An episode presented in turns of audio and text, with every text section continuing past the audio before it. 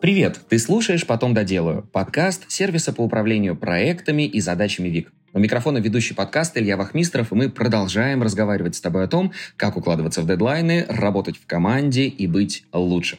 Сегодня тема э, Блиц-формата будет у нас раскрыта с нашей гостьей. Зовут ее Мария Трошихина, она генеральный директор юридической компании «Право просто». Маша, привет!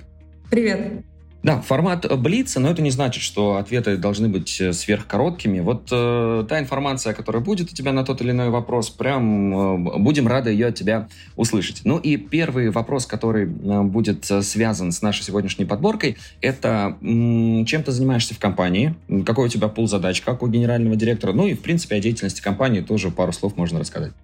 Наша команда занимается решением юридических вопросов в сфере информационных технологий для продуктовых компаний, аутсорсинговых команд, а также сопровождает создание и развитие государственных цифровых сервисов. А, в нашей команде я занимаюсь руководством команды юристов. Как эксперт выполняю непосредственно задачи для наших клиентов, то есть я являюсь практикующим юристом. Также как директор и учредитель в единственном числе я занимаюсь продажами, маркетингом, определяю стратегию развития компании, принципы и смысл работы нашей команды. Э, круто. Получается ли заранее планировать э, рабочий день? Может быть, какую-то методику тайм-менеджмента используешь? А, мы пытаемся частично использовать разные методики тайм-менеджмента. А, в полном объеме я бы не сказала, что мы ее можем, каждую из них мы применяем. А, мы стараемся планировать заранее рабочую неделю и месяц. Также мы ежедневно сверяем с каждым нашим работником, с каждым нашим юристом, сверяем план работы, подбиваем приоритеты. В связи с этим мы ну, стараемся действовать по простому принципу, просто закладывать чуть больше времени. Ага, то есть, ну, и на твоем графике это, понятно, тоже отражается. Вот, ну, если так вот, знаешь, расписать, взять какой-нибудь один рабочий день, не знаю, там, понедельник, вторник, среда, вот э, как он у тебя делится? Там, встаешь ты там в 6.00 или там в 9.00, вот э, потом делаешь такие-то задачи, обеденный перерыв, встречи, вот э, что включается в него? А, в моем графике обычно всегда это, опять же, как я говорила, встреча с моими коллегами-юристами для того, чтобы мы оценили план работ. Как правило, мы стараемся это делать в первой половине дня. И дальше уже, скажем, такой э, стихийный, стихийный характер имеет мой календарь. То есть э, там либо встреча с клиентами, если в этом есть необходимость, либо там решение важных, но таких э, несрочных задач, которые уже поднакопились, например. Ну, то есть э, в зависимости от того, что на сегодняшний день наиболее критично. Но, как правило, идем по этому пути. А заканчивается день во сколько у тебя примерно? А, начинается вообще рабочий день, да, я не ответила на этот вопрос. Он у меня начинается с 9, но в офисе я обычно нахожусь с 11. То есть с 9 до 11 это время такое, в котором я могу либо там срочно, опять же, какой-то вопрос нашего клиента э, решить в случае, если в этом есть необходимость, либо заняться спортом или каким-то личным временем. А в части того, когда я заканчиваю работать, я заканчиваю где-то примерно в 7-8, обычно так. Угу. А, многозадачность, по твоему мнению, вообще существует ли она? Хорошо это, плохо и почему? А в нашем случае многозадачность — это почти всегда плохо, потому что многозадачность означает прокрастинацию. Почему? Потому что наши задачки, а, которые мы решаем, они требуют большой сфокусированности и состояния того самого потока. Соответственно, если мы постоянно отвлекаемся на а, сообщения клиентов, на а, скажем, новые задачи от наших клиентов, то в этом случае мы не можем сфокусироваться на тех задачах, которые у нас уже есть. Я, например, вообще по себе даже замечаю, что если я, скажем так, слишком много времени в течение дня уделяю а, коммуникации с клиентами, значит, скорее всего, а, я откладываю подготовку, там, допустим, специфического правового заключения. То есть для меня это скажем, скорее отдых от нашей основной работы, нежели многозадачность. То есть это просто уход от откладывания важной работы, по сути. По поводу коммуникации с клиентами. Здесь я бы хотела добавить, что у нас даже работает такое некое а, правило. Оно не жесткое, но каждый из наших а, коллег его применяет в отношении своей работы. А, мы стараемся там условно два часа посидеть над задачей, над конкретным там, договором или конкретным правовым заключением, которое нам необходимо подготовить сегодня. И потом отдельное время уделить для коммуникации. То есть только потом мы открываем наши чаты, мессенджеры и так далее. До этого мы стараемся выключать все уведомления для того, чтобы иметь возможность сфокусироваться. Ну вот правильно же я понимаю, что вот та самая расфокусировка или отвлечение, которые возможно, они же действительно могут привести к фатальным ошибкам, которые недопустимы в вашей сфере, потому что там вообще все должно быть максимально правильно. Да, это безусловно и ошибки, это некачественная работа, и это всегда нарушение дедлайнов. Потому что пока э, сотрудник или я не, не в фокусе для того, чтобы решить задачу, значит задача не решена все еще. То есть мы, опять-таки, в итоге приходим к откладыванию а, того вопроса, а, замещая или успокаивая себя тем, что вот зато сейчас мы вот а, вовремя ответим на тот или иной запрос. Ну, то есть вовремя это тоже такое понятие растяжимое. То есть по поводу а, того, в течение какого времени вы ответите на то или иное сообщение клиента, можно договориться с клиентом и объяснить клиенту, что вы а, не ответите в течение, допустим, 30 минут в большинстве случаев, там, за исключением срочных вопросов. А в большинстве случаев вы ответите на сообщение в течение 3-4 часов. И это как раз-таки даст вам возможность того самого люфта, который вам необходим. Соответственно, если вопрос срочный, то клиент всегда может позвонить, этот способ связи мы никогда не отключаем. Соответственно, мы всегда можем взять трубку, обсудить и быстро все решить. А, вот такая Примерно вот концентрация, так. усидчивость, да. Скажи, пожалуйста, оно а, тебе вот как качество, оно не чуждо? Или приходилось все-таки в этот ритм встраиваться и учить себя вот действительно концентрироваться в течение долгого времени над определенной задачей, а потом переключаться дальше? А, однозначно, это сложный процесс. Мы этой цели еще не достигли, мы на ее пути находимся. А, да, а, тут есть разного рода тоже техники, которые мы стараемся применять в отношении того, чтобы сфокусироваться. Но обычно нам помогает сфокусироваться, скажем так, осознание интереса к задаче клиента. То есть мы, наш коллектив, наша команда такие составляет, представляет из себя коллектив творческих юристов, а, которые, скажем, в общем-то и выбирает право просто, и наш консалтинг, который мы оказываем нашим клиентам, именно потому что это дает возможность э, раскрытия их профессионального юридического творческого потенциала. То есть мы такие исследователи, нам важно находить какие-то новые нестандартные решения, а, важно работать, и нам интересно работать с классными, интересными командами, кейсами. То есть мы занимаемся все-таки вот и информационными технологиями. В общем, вот примерно так.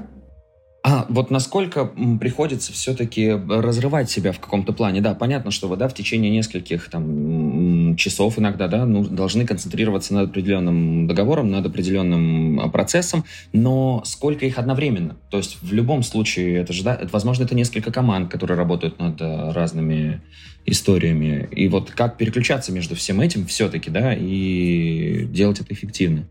Но для меня лично ответа на этот вопрос тоже пока однозначного нет. Вот именно в отношении того, как делать это эффективно.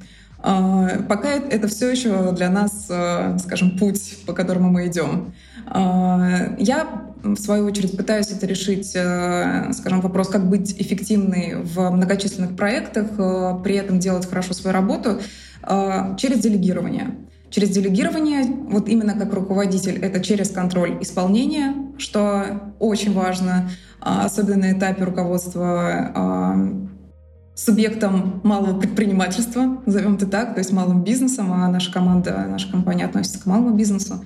А, то есть много чего нужно будет проконтролировать в части исполнения. А также путем, ну, в целом, работы над навыками своей памяти. Я, конечно, не слишком рассчитываю на свою память, но все же. А, ну и, конечно же, это система по управлению задачами, которая позволяет нам быстро задачу записать и не потерять ее.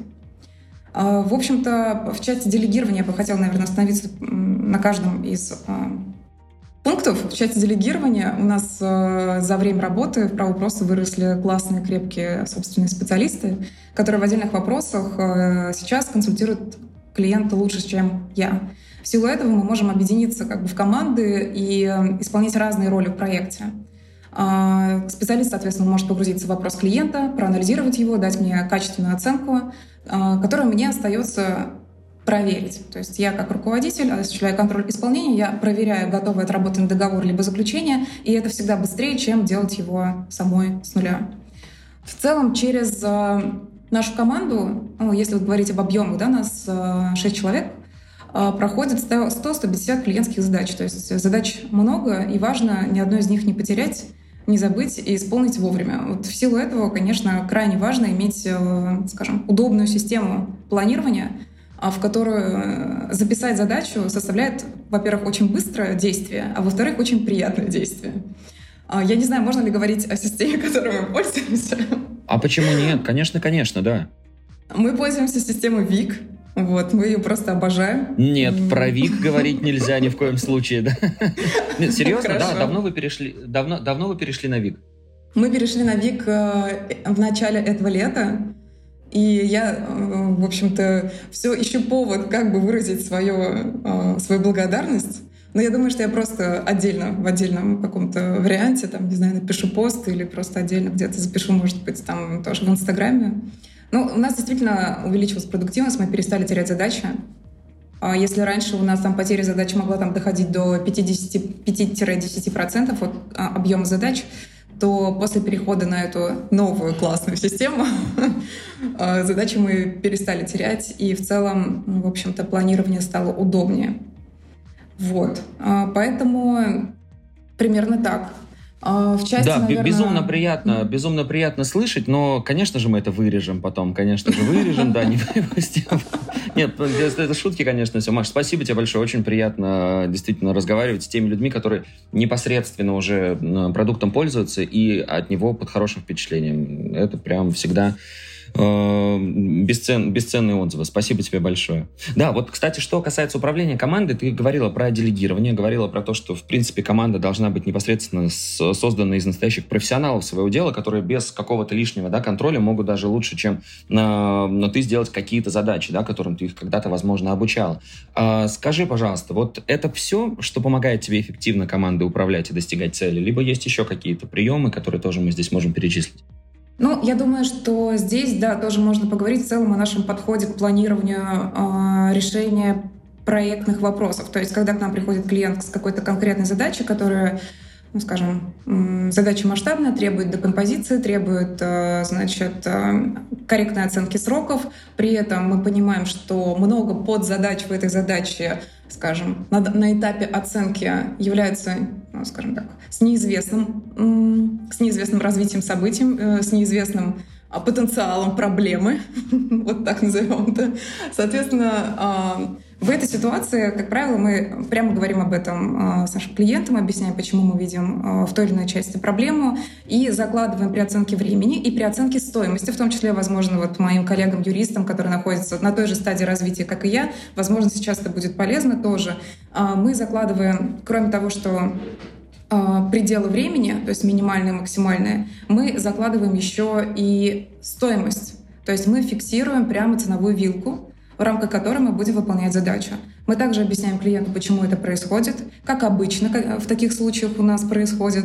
Но, тем не менее, в этом случае это дает нам возможность, э, во-первых, определенного, э, определенной свободы при исследовании, то есть мы не будем э, постоянно оглядываться на тот бюджет, в который мы должны войти. То есть у нас все равно будет чуть-чуть больше возможностей, мы можем выдохнуть как специалисты да, а, на местах и в большей степени как бы не думать о деньгах, больше думать о а, вопросе клиента. Поскольку все-таки, когда речь идет о, о малом консалтинге, у нас все а, члены команды погружены в вопрос ценообразования. То есть мы все знаем, сколько у нас там времени примерно должно уйти на тот или иной проект, и мы стараемся в этих рамках находиться. Вот, соответственно, мы фиксируем, в общем-то, вилку э, ценовую, фиксируем вилку временную, и это нам как раз-таки позволяет, э, если там мы закончили работу, то сдать ее быстрее э, и, возможно, дешевле. То есть мы в итоге отчитываемся по факту количеству, э, количеству затраченных часов и, в общем-то, взять следующую задачу на очереди. То есть это позволяет нам избежать вот этих жестких сроков и, как следствие, простой команды. То есть здесь, наверное, мы близки к а, значит, э, специфики работы аутсорсинговых команд по разработке. И вот здесь вот мы примерно с такими же проблемами сталкиваемся, как и они, и, в общем-то, перенимаем отчасти их опыт. Партнер этого выпуска – сервис по проверке авто с пробегом «Автотека», проект «Авито». Когда речь идет о покупке автомобиля, откладывать проверку на потом может быть делом очень рискованным. Убедитесь в надежности вашего выбора уже сегодня, благодаря нашему партнеру – Автотеке. Автотека – это сервис проверки истории автомобилей с пробегом по ВИН или госномеру перед покупкой. Обширная база данных об автомобилях с пробегом. Сервис предоставляет необходимую информацию для безопасной сделки о ДТП, залогах, ремонтах, скрутке пробега, ограничениях и многом другом.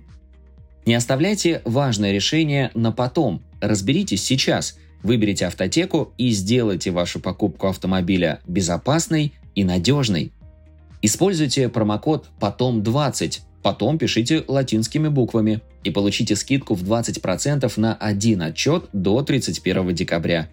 Дополнительная информация по ссылке в описании эпизода подкаста.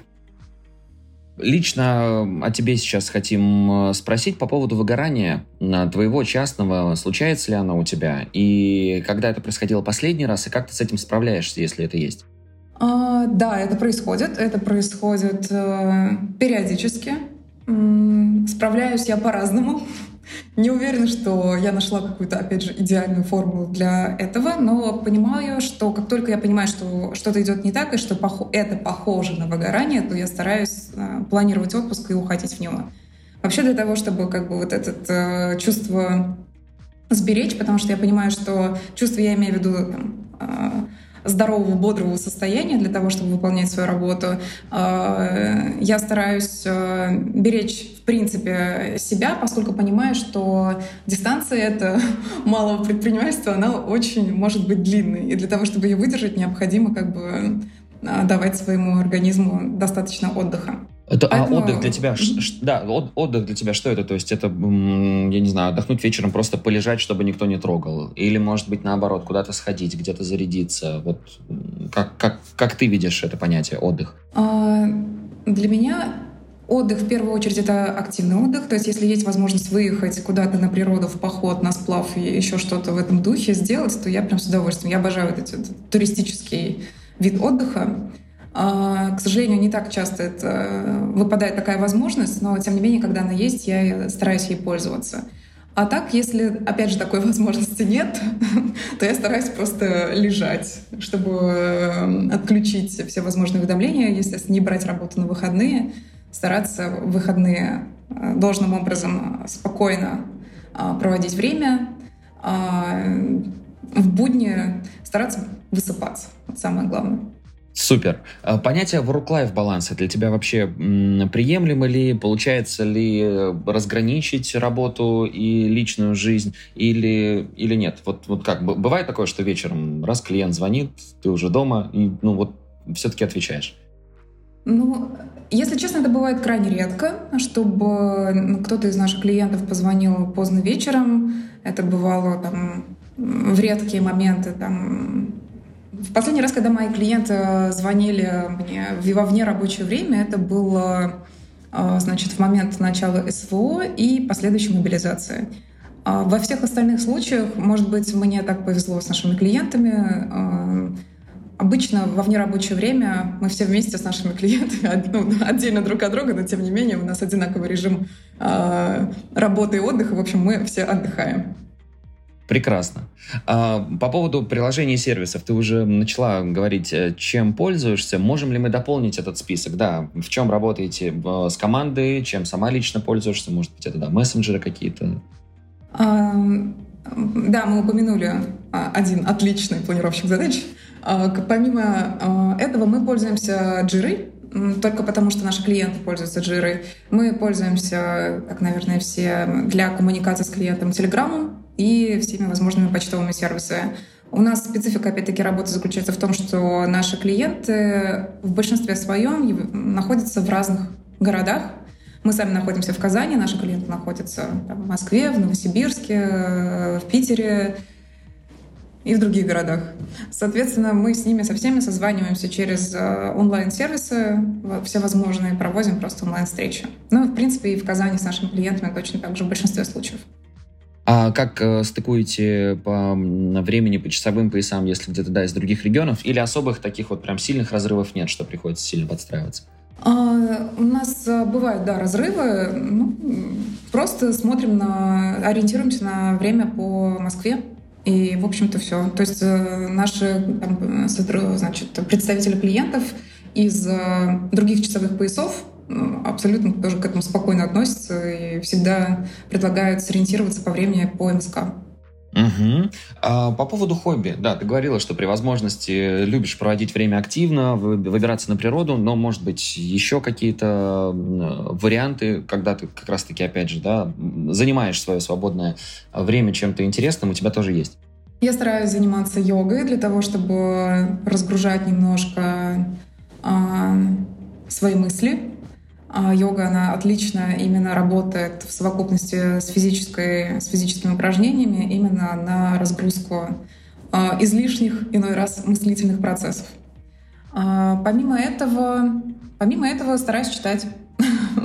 Угу. Так, об этом обязательно чуть позже спросим. А пока можешь ли рассказать о какой-нибудь своей ошибке, которая когда-то в твоей жизни произошла, что-то в связи с этим случилось, и ты какие-то выводы из этого сделала. Чему-то она тебя научила. Угу.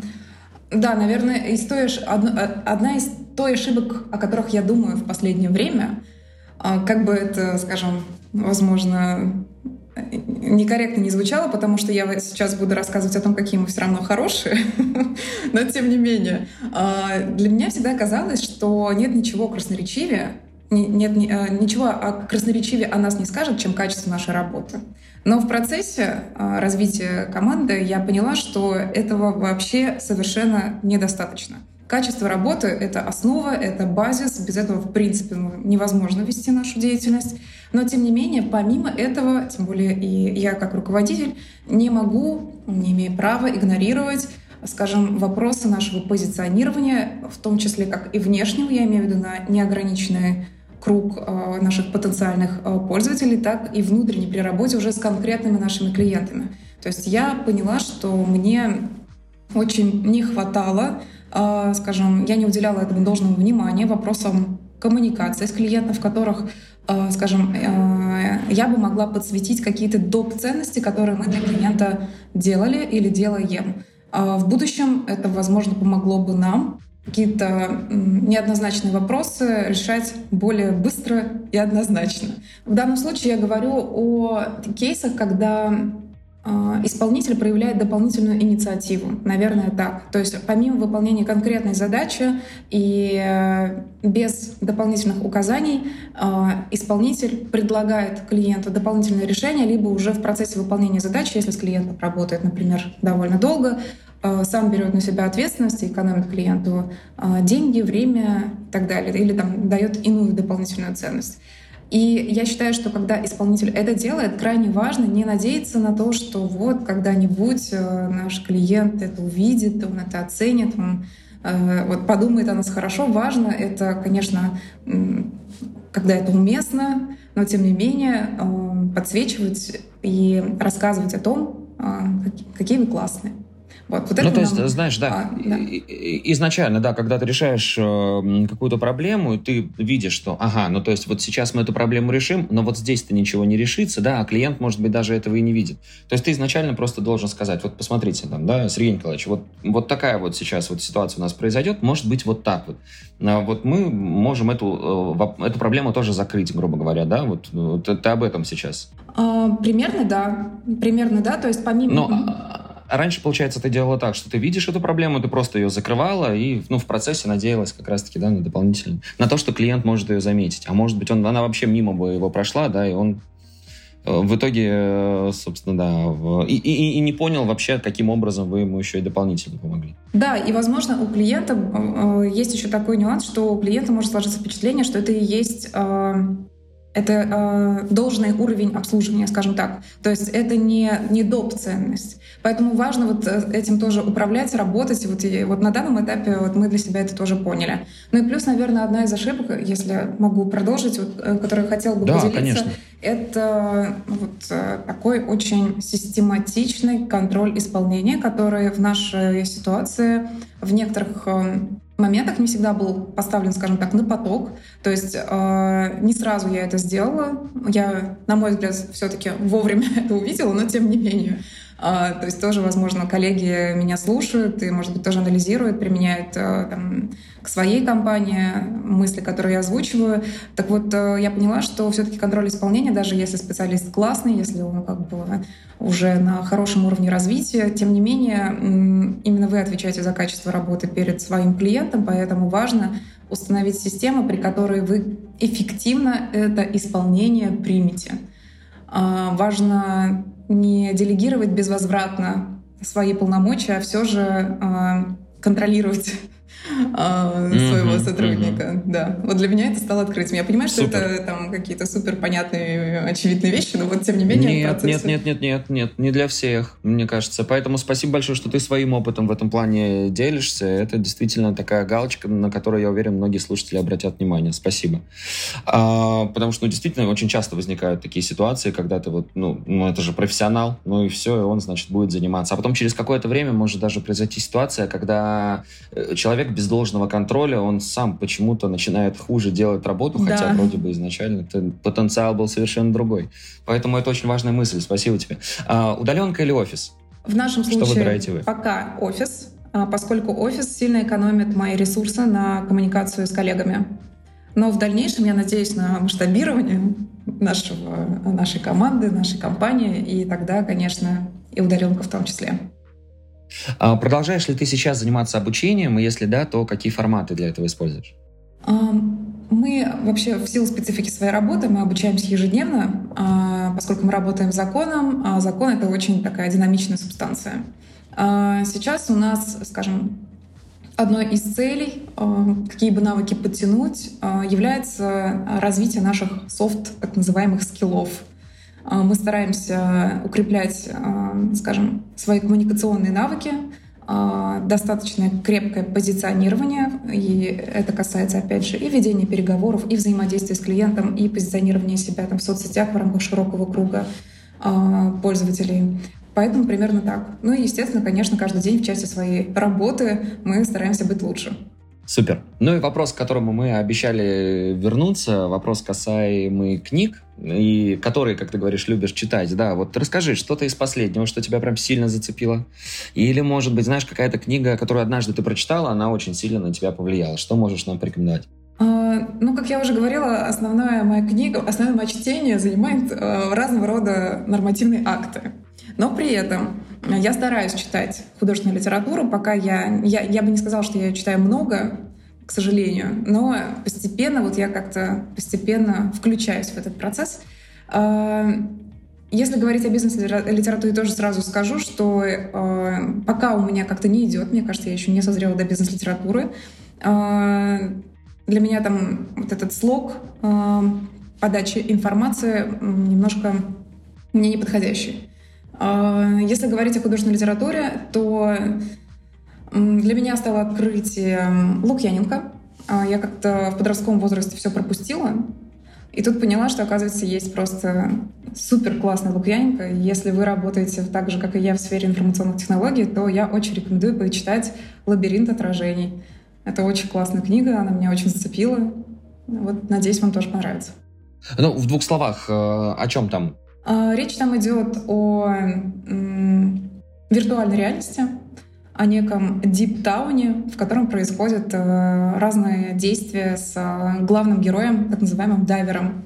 И, э, на мой взгляд, Лукьяненко очень ярко и очень доступно погружает читателя в этот классный мир, который, на мой взгляд, ну, скажем, опять же, субъектом малого предпринимательства очень откликнется. Вот те скажем, проблемы, с которыми сталкивается главный герой, конечно, это все а, аналогия, и, возможно, даже не об этом было, скорее всего, не об этом написано, но, тем не менее, а, впечатляющее произведение, очень рекомендую. И да, и ты невольно перенимаешь все это, конечно же, на свою жизнь, на какие-то процессы, которые происходят вокруг тебя. Маш, спасибо большое тебе, что ты сегодня, опять же, погрузила нас ну, в специфику уже вашей работы, что уделила нам сегодня время и поделилась своим опытом. Очень тебе благодарен. Я надеюсь, это было полезно. Спасибо вам большое за приглашение. Это было супер полезно, особенно комментарии про Вик. Да, спасибо тебе еще раз. Класс. Спасибо, что дослушал выпуск до конца. Делись этим и другими выпусками со своими друзьями и коллегами. Подписывайся, чтобы не пропустить новые. Ну и, конечно же, регистрируйся в нашем сервисе ВИК. Вик отлично подходит для работы с собственными задачами, например, для планирования дел на день, также подходит и для работы в команде. Регистрируйся, чтобы стать эффективнее и делать больше. На этом все. До встречи в следующем выпуске.